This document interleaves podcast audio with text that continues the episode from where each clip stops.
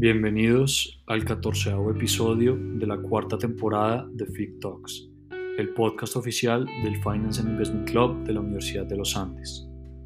En esta oportunidad nos acompaña Jorge Mario Rodríguez, especialista en legislación financiera, docente universitario en programas de pregrado y posgrado en materias relacionadas con emprendimiento y derecho financiero y director de Derecho de los Negocios en Ivo Legal. Yo soy Daniel Reyes y los estaré acompañando en este capítulo. Bienvenidos sean todos al podcast Fig Talks, el podcast oficial del Finance and Investment Club de la Universidad de los Andes. El día de hoy nos encontramos con Jorge Mario Rodríguez, él es abogado de la Universidad de los Andes y tiene un MBA en IESEC School of Management. Y el día de hoy nos va a hablar sobre la industria fintech en Colombia y más específicamente sobre la legalización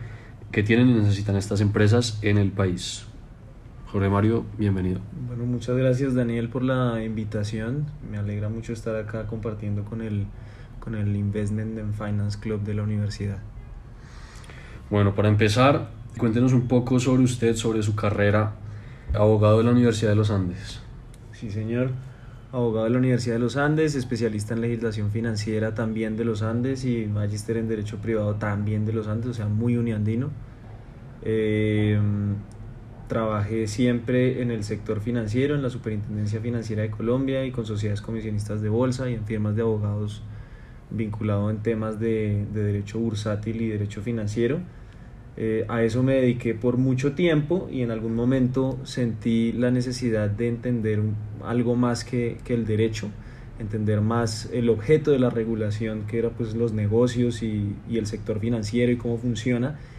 Eh, y me di cuenta que pues un abogado actualmente tiene que ser interdisciplinario, no basta con saber derecho. Y por eso tomé la decisión de irme a, a Francia a hacer un MBA eh, y allá tuve la oportunidad de trabajar en empresas del sector tecnológico, sobre todo de tecnología legal. Eh, y creo que hizo, hizo ahí o hice, hice clic en, en, la unión de estos, de estos dos mundos, el tecnológico y el financiero. Y, y, desde hace cinco años pues vengo trabajando tanto en temas de legal tech como temas, temas fintech, ya con una, con una práctica privada a través de, de Ivo Legal, que es un emprendimiento eh, en derecho que se fundamentalmente hace dos cosas. Asesoramos empresas de base tecnológica con modelos de negocio eh, innovadores. Eh, les damos tal vez como las herramientas para que puedan navegar por el ordenamiento jurídico y, y llevar a cabo vamos, esas ideas que son retadoras y que a veces encuentran barreras regulatorias y por el otro lado, aplicamos tecnología a la prevención y resolución de conflictos. Eso es fundamentalmente litigio y para eso desarrollamos un, software propio que se llama Easy Juris. Eh, y eso es básicamente en lo que estoy trabajando actualmente. Perfecto. Y entonces, bueno, desde que usted estudió Derecho, ¿sabía más o menos de, de, del ecosistema fintech en Colombia o más o menos cómo era la industria desde su época de pregrado? Pues no, no mucho, la verdad. Yo creo que el, el, si bien la incorporación de tecnología, no solo en el sector financiero, sino, sino en otros sectores, pues no es, no es nada, nada reciente. Eh, incluso, depende qué, qué, entiende uno por tecnología, pero un mismo, un mismo lápiz que sirve para escribir es tecnología. Entonces tecnología siempre ha habido, eh, pero el concepto y, y tecnología aplicada a la prestación de servicios financieros siempre ha existido pero el concepto de fintech pues es un, es un concepto que al menos en Colombia llega de más o menos forma reciente y que, que ha tenido un, un, boom en los últimos años que para cuando yo estaba en la universidad pues no, no, no era un tema en boga, no era algo de lo que se hablara, no era un tema en discusión. Al interior de las entidades financieras los temas tecnológicos se hablaban más que como como posibilidades de, de, creación de valor para los usuarios o para los consumidores financieros se hablaban más como un tema de gestión de riesgos, de gestión de riesgo operativo de pronto, y cómo hacemos para que la infraestructura tecnológica de la entidad financiera pueda soportar la operación. Eh, esta visión de crear modelos de servicio a partir de tecnología o de base tecnológica, al menos en Colombia, creo que es relativamente relativamente reciente y viene, viene creciendo con mucha, con mucha importancia. Colombia ya se ubica como el, como el cuarto mercado de la región en términos de, de startups, de, de, creación de nuevos emprendimientos de base tecnológica. Entonces somos un ecosistema fintech hoy muy, muy relevante, al menos, al menos en la región. Eh, y pues yo creo que hay una tendencia que ya se va consolidando y que uno ve que crece y crece cada día. De acuerdo, sí, este, este ecosistema, como usted lo menciona, en los últimos años en Colombia ha crecido muchísimo y pues supongo que esto implica que regulaciones que, que no existían antes por el hecho de que no habían tantas empresas, hoy en día tengan que, que, que estar presentes en el sistema legal y la regulación de estas empresas. Entonces ahí yo le quiero preguntar cómo aplica hoy en día el derecho comercial a la actividad específica de empresas fintech pues lo, lo que usted dice es, muy cierto. La regulación financiera eh, y, también por fuera del perímetro regulatorio lo que uno puede decir es, es, derecho, derecho financiero, derecho bursátil. La actividad estatal en general se ha venido preocupando por estas nuevas dinámicas eh, que han surgido de la implementación de tecnología en el sector financiero y hay, y hay muchos, muchos ejemplos. Uno, uno más o menos reciente y muy, muy interesante es la regulación del, del Open Finance, que con el decreto 1297-2022 abre eh, nuevas posibilidades para que actores no vigilados, es decir, empresas que no son entidades vigiladas por la Superintendencia Financiera de Colombia, participen activamente en la prestación de, de servicios financieros. Si bien yo creo que desde antes ya había un marco regulatorio al menos en el sector financiero, más o menos amable para, para la innovación y para, y para el uso de tecnología. Em, el crecimiento y sobre todo la, las posibilidades de crear más valor que demuestran muchos emprendimientos que, que, surgen o que nacen afuera del sector financiero, pues le han mostrado a los reguladores la necesidad de aproximarse a estos, a estos retos regulatorios y creo yo de forma más propositiva que, que restrictiva y eso, y, eso, y eso yo creo que hay que aplaudirlo. La Superintendencia Financiera ha hecho unos esfuerzos importantes, por ejemplo, desde el sandbox regulatorio para entender el fenómeno de los criptoactivos eh, y permitir que las entidades financieras vigiladas se acerquen y empiecen a participar y puedan, puedan invertir, puedan custodiar, puedan, eh, digamos, puedan ser actores relevantes de estos nuevos mercados. Eh, Open Finance igual abre la posibilidad a que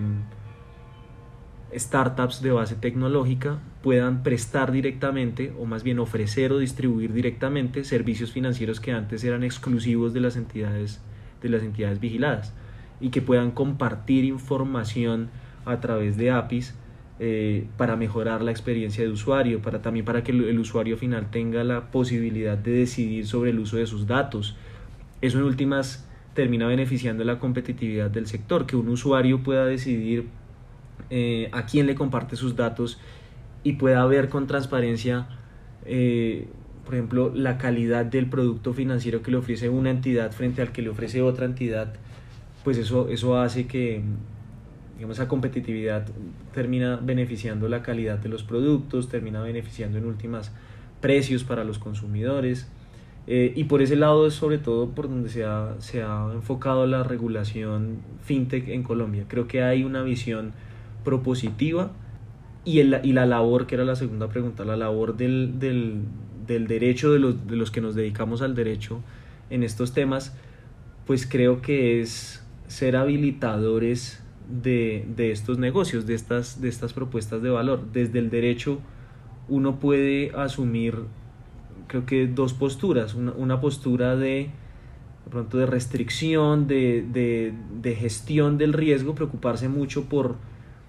cómo la innovación reta y, propone desafíos frente a la regulación existente y qué podemos hacer para mitigarlos, o más bien cómo hacemos posible que negocios que son valiosos ocurran dentro del marco jurídico existente.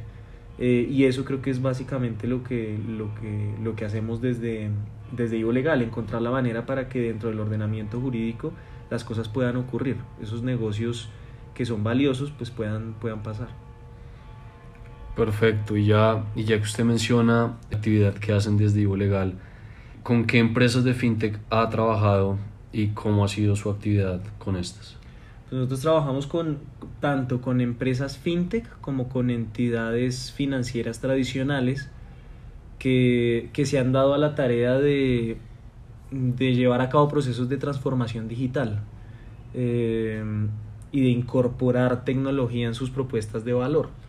Eh, que uno podría decir no es necesariamente fintech, pero, eh, pero pues yo creo que el, el, el, fenómeno fintech no se puede quedar únicamente en, en, esta, en, en, las startups, en las nuevas empresas que tienen arraigada en su cultura y desde su base misma son tecnológicas, sino también tiene que, eh, tiene que involucrar a los jugadores tradicionales. y ahí también están pasando cosas muy interesantes. Nosotros trabajamos con blockchain.com, con csocio.com, con Bancomeva, eh, con Astropay, con Hotforex, por nombrar algunas, eh, que son, son o bien startups o entidades financieras que, que quieren redefinir la forma en la cual se prestan servicios, servicios financieros, cómo, cómo se suplen en últimas las necesidades de, de, de ahorro, de depósito, de crédito, de inversión de los consumidores financieros y pues que están usando tecnología para, para lograrlo. Y ya que usted menciona el tema de los criptoactivos, yo le quería preguntar también sobre, sobre la regulación de estos, cómo, cómo se lleva a cabo esta y cómo, cómo esto pues, se ha visto en Colombia. Listo, pues, pues eh, yo creo que son, uno, uno, uno, puede distinguir varias, varias etapas en las aproximaciones que han, que han tenido eh, diferentes entidades estatales frente al fenómeno de los, de los criptoactivos. Una, una primera etapa eh, es sobre todo como una preocupación general por entender qué son. Eh, y hay unas primeras aproximaciones del Banco de la República, de la DIAN, del, del Consejo Técnico de la Contaduría Pública, de la Superintendencia de Sociedades y de la Superintendencia Financiera eh, a través de conceptos y actos administrativos no vinculantes y con eso quiero decir que no era regulación, no es regulación, porque apenas el año pasado tuvimos la primer regulación que uno puede definir como regulación porque tiene, eh, tiene unas normas vinculantes obligatorias con consecuencias jurídicas directas que es una resolución de la, de la UIAP, la resolución 314-2021. Pero antes de esto, esa primera etapa es de, es de entendamos qué es esto. Entonces uno encuentra varios conceptos en los que se preocupan eh, todas estas entidades por decir qué son eh, y, o qué no son. Eh, y el Banco de la República entonces da unos primeros pasos y dice que no son una divisa, no son un activo financiero, no se pueden considerar tampoco como valores eh, a la luz de la, de la ley 964 y eso quiere decir que no son, no son instrumentos representativos de deuda ni de inversión, yo no los puedo asemejar con un bono, con una acción, son otra cosa. Eh, y llegan a la conclusión de que son un activo intangible, un, bien intangible inmaterial como puede ser eh, qué sé yo, una marca, un logo, cualquier otra cosa. Con la diferencia, eh, en eso coinciden todas las entidades, pero la DIAN hace una distinción y dice, son activos intangibles no asemejables a activos de propiedad intelectual. ¿Qué es eso? Que no son activos intangibles creados por el intelecto humano, sino que son creados por, una, por un software, por, por una cadena de bloques, por un sistema de blockchain. Y hasta ahí llega. Entonces es como una definición, entendamos que es, para eso se, se, se, se apoyaban incluso en, en, artículos del Código Civil, imagínense, Código Civil del, del, del siglo XIX para definir un fenómeno del, del, siglo XXI. Llegando a esa conclusión, son un activo intangible, un bien inmaterial, una cosa inmaterial, como dice, como dice el Código Civil, y no son todo esto, no son una divisa, no son, no son un valor. Dejando muchos, muchos interrogantes porque no todos los criptoactivos son iguales, hay criptoactivos que cumplen una función que es la de emular el dinero y son las famosas criptomonedas. Y por ahí empieza sobre todo la inquietud de las, de las entidades estatales en Colombia, pero eh, no se agota ahí. El uso de, de, blockchain para crear unidades de valor, para crear activos, también hay tokens no fungibles, hay tokens de utilidad. Y en ese mundo muy, muy grande de tokens, uno sí puede encontrar algunos que cumplen funciones similares, por ejemplo, a, a los de un valor, porque sí representan alguna suerte de derecho de inversión o de derecho crediticio. Todas esas zonas, eh, todos esos matices pues, de este fenómeno no estaban recogidos en esta etapa. Tenemos después una segunda etapa en la que tampoco están recogidos, pero eh, digamos que hay, uno, hay un entendimiento o hay una preocupación más, eh, más clara por, eh, por regular y por regular entendiendo un poco más no solo el criptoactivo, sino los mercados que se han creado alrededor de los criptoactivos. Y ahí aparecen dos, sobre todo un esfuerzo muy interesante de la Superintendencia Financiera a través del sandbox regulatorio para permitir hacer pruebas piloto de algunas eh, de algunos exchange eh, que cumplían ciertos requisitos con entidades vigiladas, sobre todo para lograr una actividad que es el cash in y el cash out de, de recursos en criptoactivos, que es una necesidad que tiene, que tiene ese mercado. ¿Cómo convierto yo dinero fiat en criptoactivos? Y, viceversa, cómo convierto mis criptoactivos nuevamente en dinero fiat y si eso se puede hacer a través de entidades financieras tradicionales, a través de la banca tradicional, por ejemplo. Le puedo entregar, entregar yo eh, pesos colombianos a un banco para que el banco me los, me, los canalice eh, hacia un exchange que, que, me va a permitir adquirir unos, unos criptoactivos. Entonces empezaron esas pruebas piloto y con ocasión de esas pruebas piloto pues ya vemos, algo que no había mencionado anteriormente, es que la superintendencia financiera en esa primera etapa, eh, como no entiende muy bien el fenómeno, dice, pues vea, esto, esto es un activo intangible, no es una divisa, etcétera, etcétera. Y en todo caso, como esto no está regulado,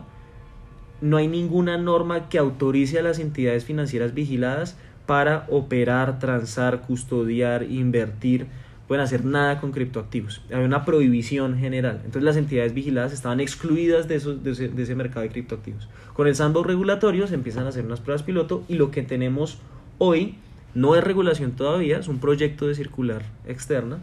eh, que ya habilita, si sale, porque todavía no ha salido el proyecto, vamos a ver. Eh, el, cambio, el cambio de gobierno seguramente eh, impactó la salida de, esa circular, pero pues si se mantiene el espíritu de, ese proyecto,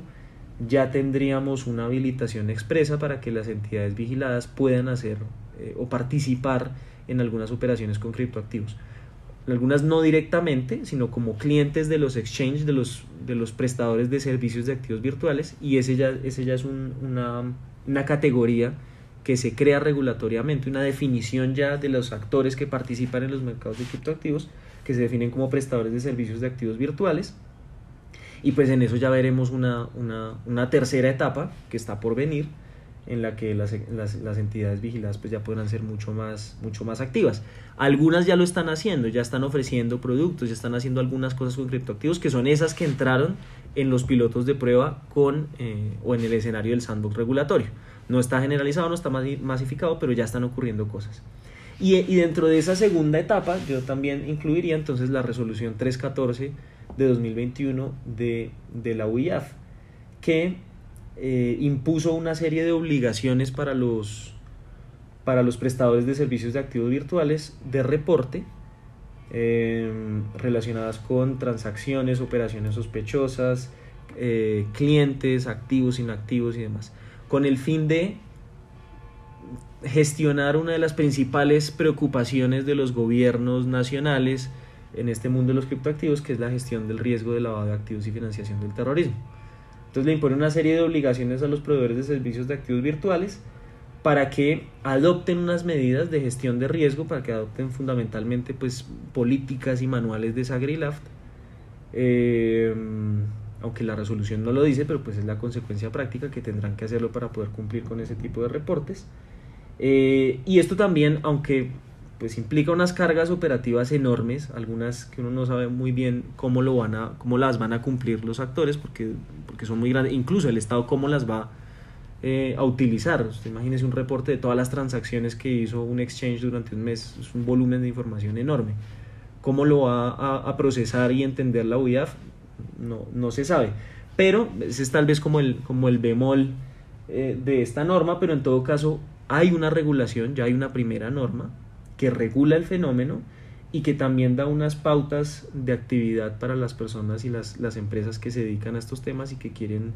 eh, tener modelos de negocio relacionados con, con el uso de criptoactivos. Perfecto, Jorge. Y ahora yo le quería preguntar, ¿cómo ve usted de lo que llevamos de gobierno de Petro? ¿Cómo ve el futuro de la industria en, este gobierno? Pues, eh, pues yo creo que han habido, han habido mensajes eh, en varios sentidos y algunos que, generan preocupación o que han generado mucho, mucha preocupación, sobre todo el punto, desde el punto de vista del financiamiento. Eh, no solo del sector fintech, sino del sector tecnológico y en general para, para todas las startups que, que, dependen en buena medida de, de, de, las posibilidades de lograr financiamiento a través de vehículos de, de venture capital. Eh, la reforma tributaria tenía sobre todo una regla que generaba mucha preocupación, que ya el gobierno anunció que, que, que no va a quedar eh, en, en, digamos, en el proyecto definitivo de, de, reforma tributaria, que era la modificación en cuanto a eh, la valoración de las acciones para, para efectos del, del, impuesto de renta. La regla tradicionalmente ha sido que eh, se, deben, se deben declarar o se debe tributar a partir del costo fiscal de las acciones y la reforma tributaria sugería que se debía um, hacer por el, por el valor intrínseco. Y el problema de esto es que en un ejercicio de, de valoración de empresarial, para la valoración de una startup para efectos de levantar capital, pues es normal que la valoración se haga con base en los, en los, en los flujos de caja futuros proyectados y traídos a valor presente o el, o el flujo de patrimonio hacia el futuro. Digamos, cualquier, cualquier metodología de valoración que permita imaginarse que una sociedad en etapa temprana, con base en unos activos y en unas capacidades, puede generar X de cara hacia el futuro y a eso se le atribuye un valor que es un valor más o menos teórico, que tiene apenas una, una validación de mercado que permite creer que, que, ese ejercicio en efecto va a ocurrir y se le atribuye entonces una valoración a la empresa en función, en función de eso. Ese valor total de la empresa eh, yo lo puedo o tendría yo que dividirlo por el número total de acciones y ese, ese valor, eh, digamos, de ese, de ese ejercicio de, de, imaginarme los flujos y traerlos a valor presente, pues me da a mí el valor que va a tener cada, cada acción en el contexto de un, de, un, de un financiamiento, por ejemplo, de un venture capital. ¿Qué quiere decir eso? ¿Qué quiero decir con esto? Que el, que el valor intrínseco no refleja necesariamente un ingreso o un aumento de capital presente que ya está teniendo la startup. Es apenas un, es una valoración teórica que, que se comprobará en el futuro, pero a, la, pero a la cual hay unos inversionistas que pueden creerle o no y, y, que si le creen deciden comprometerse a hacer unas inversiones en el futuro. Muchas de esas, de esas inversiones con base en la, en la valoración que se haga de la startup no entran hoy, no, no, no implican un ingreso de caja para la sociedad eh, en el momento en el que se hace la valoración. Muchos de esos acuerdos implican eh, capitalizaciones futuras. Es un acuerdo para capitalizar, imaginémonos un, un, un SAFE, por ejemplo. Eh, es en la medida en que usted cumpla unos hitos, yo voy a entrar y le voy a dar unos recursos, pero la sociedad sí tuvo que haber hecho una valoración de sus acciones a X, a X valor y, eso, y, y, si en efecto hay un acuerdo de capitalización, pues contablemente eso se tiene que reflejar. El, lo grave de, de haber, de, de, de, haber sugerido que se pasara de costo fiscal a valor intrínseco era que las sociedades tenían que, o las startups tenían que empezar a tributar sobre un valor que todavía no tienen o que no les ha representado un ingreso o un aumento de capital y eso eh, claramente eliminaba cualquier posibilidad de que siguiera llegando inversión no solo para el sector fintech, sino para el sector tecnológico en general. Afortunadamente, pues esa, esa interpretación cambió, hubo mucho, digamos, muchos acercamientos de parte de la industria uh, con el gobierno y pues, y, pues parece que eso dio buenos frutos. Creo que es un, es un buen mensaje en todo caso de parte del gobierno, pues que sí tiene la capacidad de, de escuchar y, y, de llegar a consensos. Pero pues yo creo que el, el, hay, hay otras medidas y hay otras aproximaciones ya de pronto no, no específicas del sector, sino al comportamiento de la economía en general eh, y del manejo de las finanzas públicas, de lo que constituye ingreso para el país, eh, pues que generan mucha, mucha preocupación eh, y que pueden impactar seriamente el sector. Pensemos pues el déficit fiscal que tiene en este momento el país, eh, el esfuerzo que hace el gobierno por aumentar el recaudo, pero también pues mensajes contradictorios que han habido desde el lado del ingreso, por ejemplo, de las rentas petroleras y lo que eso puede significar para el país, eh, pues genera mucho nerviosismo, mucha inseguridad jurídica y eso creo que no es bueno ni para el sector fintech ni, ni, ni para ningún sector. Entonces, pues, pues habrá, habrá que verse, el ministro de Hacienda da unos partes de tranquilidad, pero desde otros ministerios pues se genera de pronto algo de, algo de preocupación, entonces yo creo que es, es un momento de mucha incertidumbre, no solo por lo que hace el gobierno, sino también por el, por el, contexto, por el contexto internacional de, de subida de tasas de interés eh, en todas las economías, Colombia no se puede quedar atrás, eh, de inflación, eh, que se trata de controlar justamente por la vía de la tasa de interés y, pues eso genera unas presiones enormes para, para, el crecimiento, para el consumo y yo creo que eso es una, una, cadena de transmisión de la cual el sector fintech pues no va a ser, no va a ser ajeno. Pues sí, sin duda como usted menciona, este, esta decisión de cambiar la reforma tributaria por parte del director general de la DIAN, Carlos Reyes, pues es muy positivo para la industria ya que pues va a permitir que haya mayor inversión en esta. Y ahora que estamos hablando también de la reforma tributaria, yo le quería preguntar cómo es la regla o, o, en, en, términos pues, de tributación, cómo funciona esto para los criptoactivos en Colombia. Por ejemplo, personas que tienen Bitcoin, personas que tienen Ethereum. ¿Cómo funciona esto? Pues, pues a ver, la, la, la, tributación de, de criptoactivos en Colombia ocurre a partir de fundamentalmente de, de, una actividad que es la que mm, se puede fiscalizar por parte de, mm, de la DIAN, que es el hecho de convertir criptoactivos a dinero fiat a través de, de canales fiscalizables. Pensemos que las transacciones sobre, sobre criptoactivos ocurren a través de, de sistemas descentralizados, anónimos, completamente en línea. Entonces es difícil atribuirles una jurisdicción en particular. Es difícil decir que una transacción sobre, sobre Bitcoin está ocurriendo en un lugar del mundo específicamente y que es en ese lugar del mundo en donde se debe cumplir con la carga tributaria. Eh, la, la, forma de atribuirle una jurisdicción es, por la, es a través de la persona o el lugar de residencia de la persona que está haciendo la, la transacción.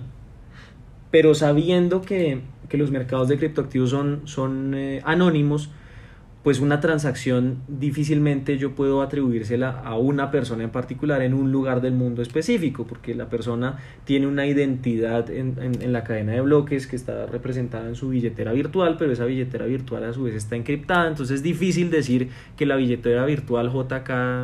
11000 es eh, de eh, Daniel, por ejemplo. Eh, entonces, para, para, las, para las entidades de impuestos nacionales es difícil rastrear y fiscalizar las transacciones que ocurren en blockchain. ¿Cuándo pueden hacerlo? Cuando la transacción tiene una repercusión por fuera del mercado de criptoactivos y eso es fundamentalmente cuando se convierte a dinero fiat a través de unos, de unos canales, vamos a decir, tradicionales, eh, por ejemplo, a través de entidades vigiladas. Yo hago el cash in o el cash out, ahí pues claramente yo tengo un ingreso eh, que tengo que justificar y a la cual, al cual le tengo que mm, atribuir un, digamos, un soporte tributario, un soporte fiscal. Y es que yo vendí unos criptoactivos que tenía, entonces tengo un ingreso, reporto un ingreso como consecuencia eh, de esa venta. Entonces, ¿cuál será el valor sobre, o la base grabable sobre la cual yo tengo que, que, declarar mis impuestos respecto de esa transacción? Pues el precio de venta que yo canalicé a través de, por ejemplo, mi, mi cuenta de ahorros o lo que sea. Eh, y en cuanto a la compra, pues sucede similar. Una vez eh, yo he adquirido unos criptoactivos y están o están acreditados en una billetera virtual,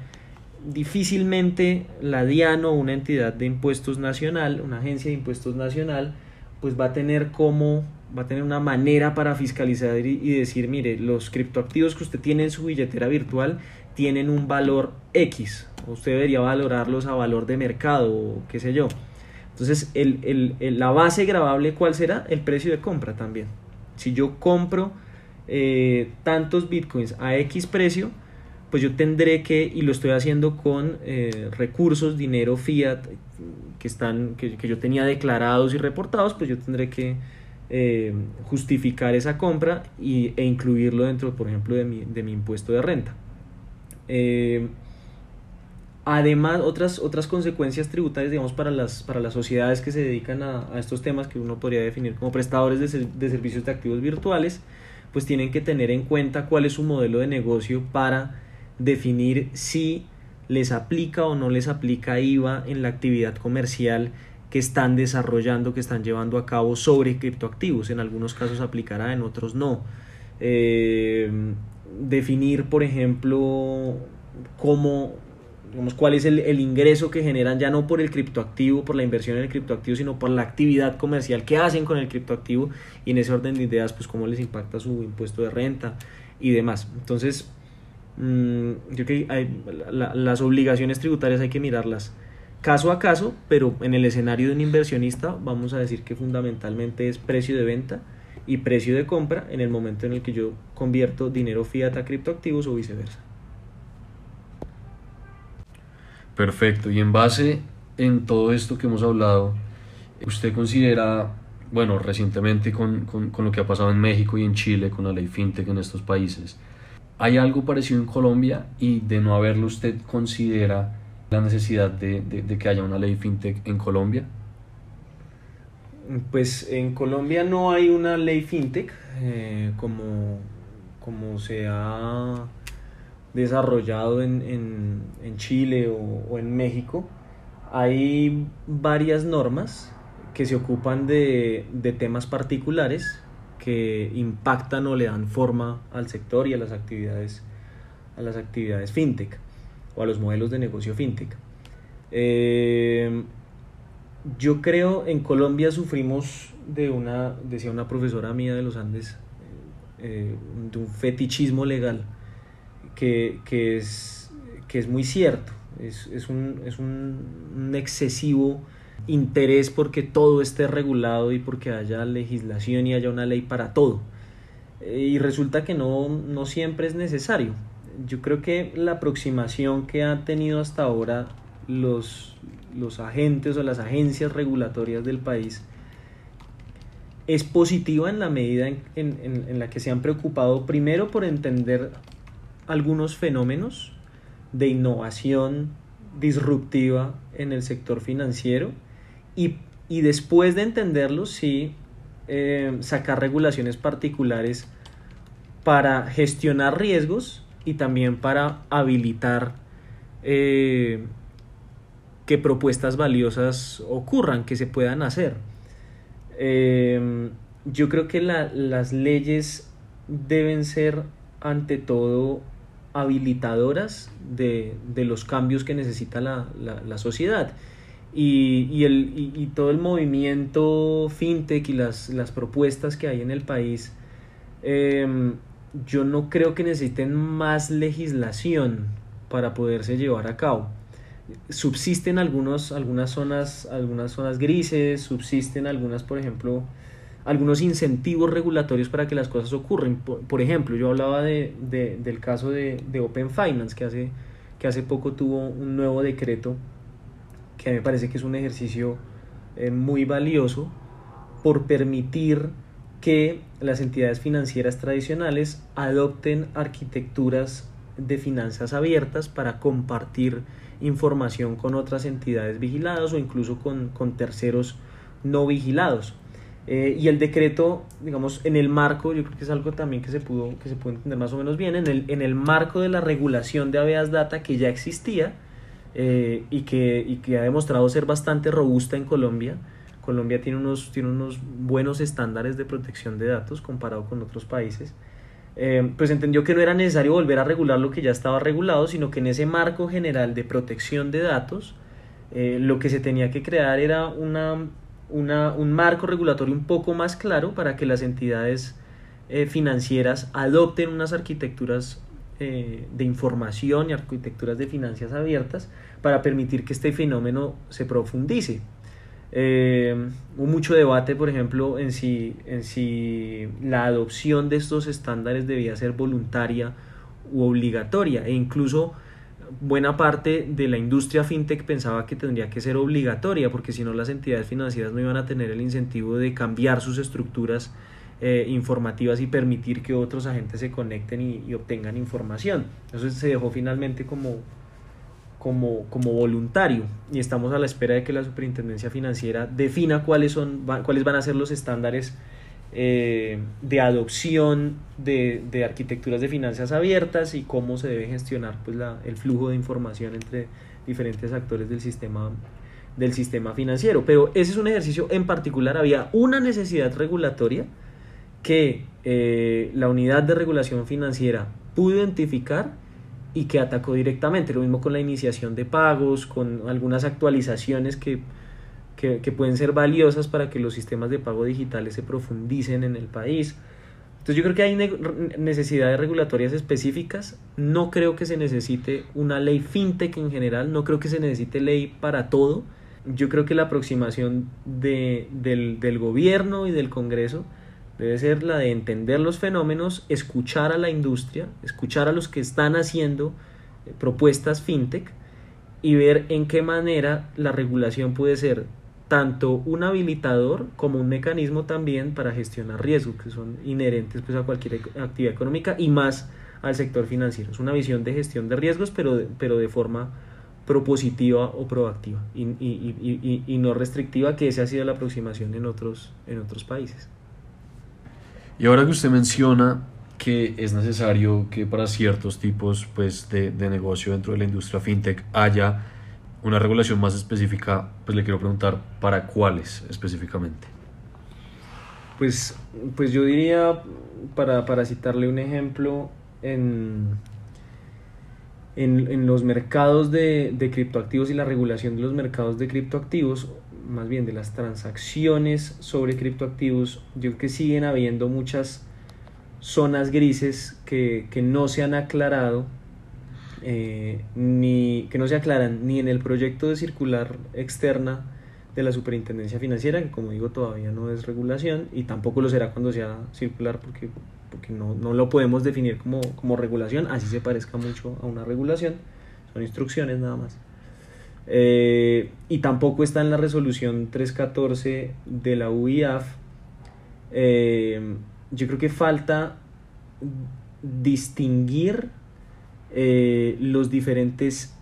tipos de criptoactivos, los diferentes agentes que operan en los mercados de criptoactivos y las diferentes actividades que se llevan a cabo en los mercados. Yo creo que falta una, una visión más amplia, no solo desde el criptoactivo, desde el activo virtual, sino desde los mercados en general. Y esa es una aproximación que, por ejemplo, sí, sí, sí ha tenido la Unión Europea con un proyecto de regulación de mercados de criptoactivos eh, que es mucho más completo en, en entender el fenómeno y, y, por qué es importante. Uno podría decir, no, no, no hace falta regulación. Em, la idea de los mercados de criptoactivos es que sean completamente desregulados, pero y descentralizados y demás. Pero yo creo que sí hay hay iniciativas privadas, hay, hay, empresas, hay emprendimientos que quieren hacer cosas, quieren aprovechar digamos, el valor agregado de la, de la tecnología y de los activos virtuales creados a partir de blockchain, que por la inseguridad jurídica se ven frenados o se enfrentan a, a, sanciones o digamos a, eh, a barreras regulatorias que no tendrían necesariamente por qué existir. Entonces, creo yo que sería valioso contar con una regulación que entienda mucho más el funcionamiento de los mercados y ajuste cargas regulatorias en función a qué hace cada agente en particular, a qué tipo de criptoactivos está transando, em, que eso es algo que, en otros países sí, sí, sí está ocurriendo. La resolución 314 em, regula por igual a todos los agentes y les imponen unas cargas que a veces no pueden cumplir. Unos reportes de información que una, una persona que se dedica únicamente a invertir, eh, así lo haga de forma profesional o por ejemplo a comercializar criptoactivos, no tiene cómo suministrar. Unas cargas operativas que son muy pesadas eh, y pues que son como talanqueras para, para el desarrollo de, de, iniciativas que sí pueden llegar a ser, a ser valiosas. Perfecto, y ya también me surge la duda, hablando un poco más a futuro, viendo lo que ha pasado en países, por ejemplo, como China, donde ya digamos que el efectivo no es, no tan utilizado normalmente, sino que la mayoría de personas pues utiliza eh, criptoactivos básicamente. ¿Usted cree que en Colombia vaya a pasar algo similar? Y de ser así, pues supongo que la regulación también va a cambiar a futuro. Sí, pues yo no, yo no, no veo no veo cómo, la verdad. Uno, y uno tiene que distinguir. Entonces, em, las, los, los, criptoactivos, como yo decía, pueden tener muchas, muchas funciones y también muchas características. Hay iniciativas por tener eh, criptomonedas, pero no descentralizadas, criptomonedas de bancos centrales. Eh, incluso en, Latinoamérica ya, ya hay casos y, y, y, han habido estudios en Colombia que que, proponen o sugieren que el Banco de la República podría lanzar un, peso eh, digital eh, basado en blockchain. Pero eso no lo hace una, digamos, una criptomoneda en el, en el, en el sentido más, más puro, voy a decir, del concepto, porque no es descentralizado, no sería una moneda eh, virtual de emisión descentralizada y, y de registro distribuido que es, la, que es como la idea detrás de Bitcoin y detrás de Ethereum y de las grandes criptomonedas, es que su emisión no esté controlada por nadie, sino que sea la misma, el mismo consenso de los nodos de una cadena de bloques el que dice se crea una nueva unidad o no se crea una nueva unidad. Eh, si lo hace un banco central, pues es un ejercicio interesante por permitir de pronto una, una mayor digitalización de las finanzas del país que podría contribuir a mayores eficiencias en los sistemas de pago, por ejemplo los sistemas de pago de alto valor que administra el Banco de la República, conexiones más ágiles y más eficientes de los sistemas de pago de bajo valor, pero, pero, pero más allá de eso, creo que una adopción en Colombia generalizada y masificada de una criptomoneda descentralizada, yo no veo eso como, eso como pudiera pasar. Eh, porque eso implicaría, y ese es también uno de los grandes temores y los grandes retos eh, regulatorios, implicaría pues básicamente que el, que el gobierno, que el Estado más bien, renuncie a la soberanía monetaria entregándosela a un, a un sistema tecnológico. Y eso yo creo que son mm, pocos los países que están dispuestos a, a asumir ese riesgo, a asumir, digamos, como a renunciar a esa, a esa soberanía monetaria. El Salvador es un caso muy interesante. Eh, que aún así, no, podríamos decir que ha renunciado por completo a su propia moneda, sino que simplemente decidió reconocer al Bitcoin como moneda de tránsito y curso legal eh, para permitir una mayor masificación de su uso con una, con, una característica muy particular y con una razón que le permite a uno entender el porqué de esa decisión y es que para El Salvador eh, las remesas que vienen de afuera son muy importantes en su economía, ocupan un gran porcentaje del PIB. Entonces hace sentido, o uno puede entender, yo no sé si hace sentido, pero uno puede entender por qué eh, se tomó la decisión de permitir que Bitcoin fuera utilizado como una moneda de curso legal. Sin embargo,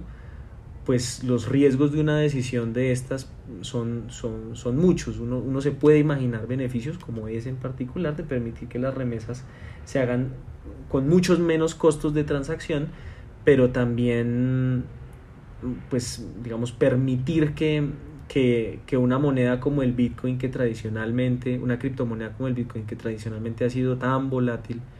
eh, pues sea la moneda de curso legal en una economía nacional, pues eh, implica unos, unos riesgos importantes. Aun cuando hoy el Bitcoin ya no esté tan volátil como usualmente, como usualmente lo ha sido y eso de hecho está rompiendo unos paradigmas interesantes que vamos, pues vamos a ver cómo siguen evolucionando. Perfecto, Jorge. Bueno, pues no, ya solo me queda decirle que muchísimas gracias de verdad por estar aquí con nosotros y por sacar el tiempo para el podcast. En verdad, sus, sus apuntes nos dan mucha, mucha información acerca de la industria y pues son muy valiosos para todos los estudiantes de la universidad y para personas que, que, que, que se quieran empapar más de estos temas. No, usted Daniel, muchas gracias por la invitación y, y a la universidad pues también por, por recibirme para compartir estas, estas ideas con ustedes. Muchas, muchas gracias.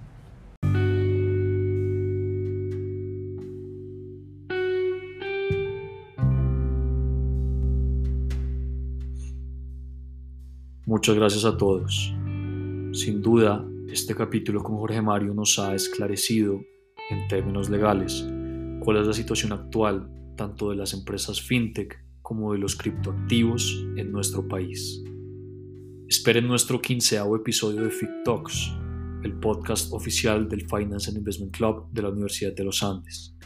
Los invito a seguirnos en redes como arroba en Instagram y Finance and Investment Club Uniandes en LinkedIn, y así poder estar al tanto de nuestros demás episodios y publicaciones.